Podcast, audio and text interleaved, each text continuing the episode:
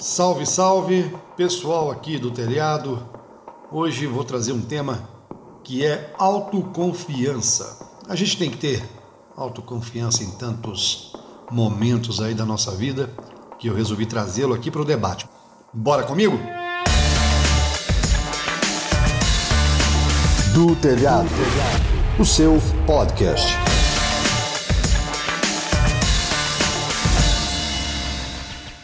Você sabe qual caminho que você suporta trilhar? Eu parto do pressuposto que autoconfiança é um ponto dos mais importantes. Eu diria que é o ponto de partida, inclusive, né, em qualquer investida é, que a gente quer na vida. E você, saberia me dizer qual é a sustentação para a autoconfiança? Vamos lá. Não respondeu ou respondeu? Bem, a base da autoconfiança é a independência. Essa independência está ligada a várias questões da nossa vida. Quanto mais independentes somos, mais autoconfiantes também somos.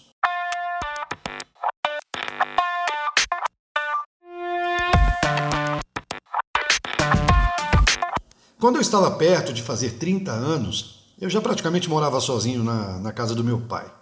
Lá éramos eu, o meu irmão, que na época até estudava fora, fazia odonto em Belo Horizonte, e não vinha todos os finais de semana. E meu pai trabalhava num rodízio no trabalho dele, então ele ficava meses fora e meses em casa. Se eu dissesse para você que o, que o motivo da minha mudança era querer o meu espaço, eu estaria mentindo para você. Eu queria mesmo era levar o meu grau de confiança. E por isso que eu segui em busca de uma maior independência. Eu resolvi encarar esse desafio de morar sozinho no dia do meu aniversário de 30 anos. Isso foi em dezembro de 2004.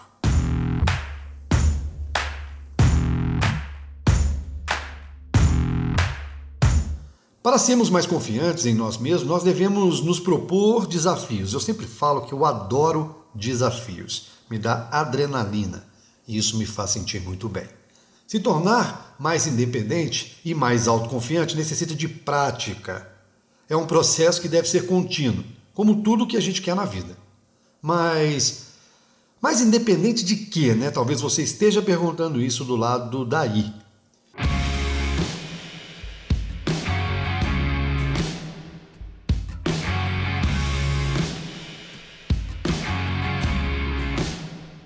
Você deve se tornar independente urgentemente de pessoas tóxicas, fixação pelo passado e por pensamentos autossabotadores. E você sabia que a gente tem inúmeros deles? E refletem de maneira intensa, seja te deixando com energia baixa, influenciando na sua rotina, seja até mesmo nas suas condições físicas, podendo refletir inclusive na sua saúde. Eu vou contar uma história para vocês que quando eu fui fazer a Via Frantígena, eu iniciei no Vale da Osta, que é praticamente na divisa da Itália com a Suíça, então muitas montanhas nevadas. Quando eu fui me aproximando dentro do trem, eu já fui observando aquele ambiente montanhoso e aquilo foi me dando um frio na barriga. Eu nunca tinha caminhado em terrenos com neve. Aquela seria a primeira vez e eu estava com muito medo de me perder. Eu já tinha tido uma experiência com hipotermia em 2009 no Peru, quando eu fiz a trilha Salcantay.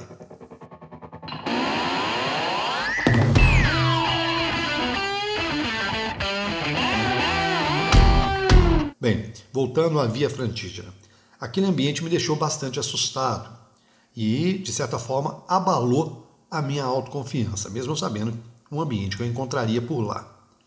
O primeiro reflexo da queda dessa autoconfiança foi no meu corpo físico. Eu comecei a sentir mal, tive febre e demorei um pouco mais para iniciar o caminho, porque eu tive que me recuperar de maneira urgente daquele mal-estar, daquela sensação esquisita e estranha que eu estava sentindo. Para poder recuperar da febre, eu repousei, e comecei a fazer afirmações positivas. Afinal de contas, eu tinha estudado a Via Frantígena e sabia que eu encontraria aquele cenário naquele momento. E fiz também autoafirmação. Eu sabia que eu era capaz, bastava eu estar autoconfiante.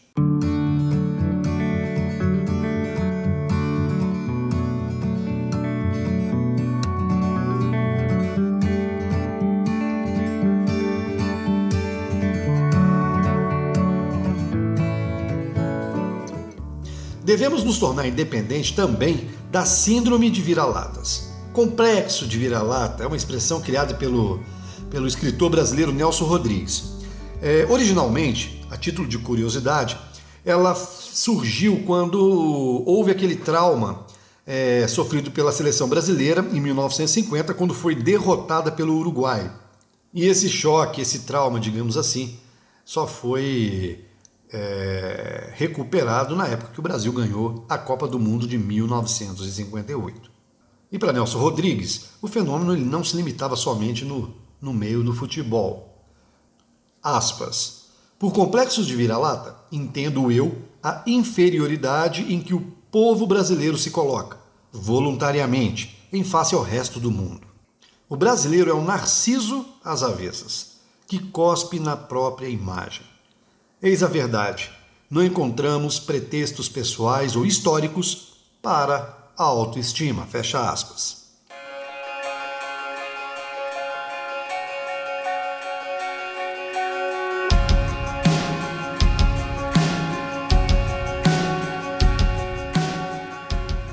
Nesse momento agora, esqueça o uso no meio futebolístico e também o colocando sobre os brasileiros. Pense na sua situação e reflita se essa síndrome abate você. Se você pensa que não é bom bastante para desempenhar uma função, ou elaborar, ou executar um projeto, aqui vai um conselho que vai de encontro à sua baixa autoestima. Imagine que você irá ganhar e pense nos resultados que isso irá lhe proporcionar.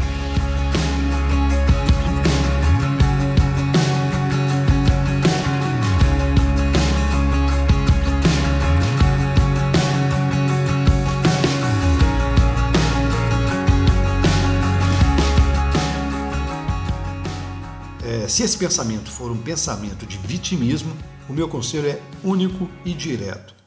Pare já. E ponto final.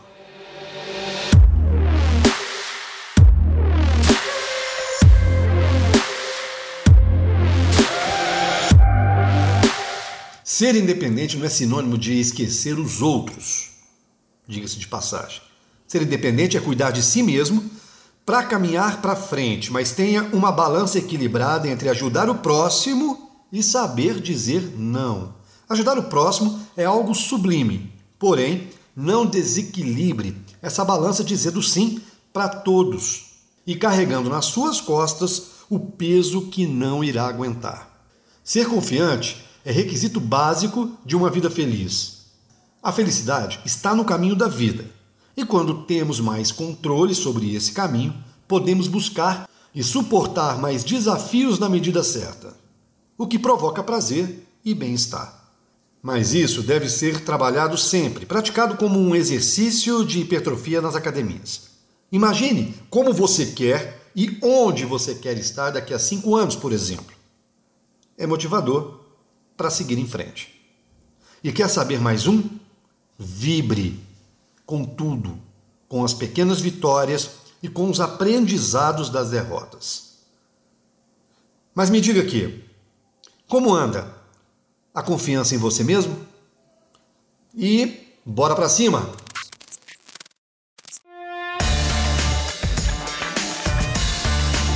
Do telhado, o seu podcast.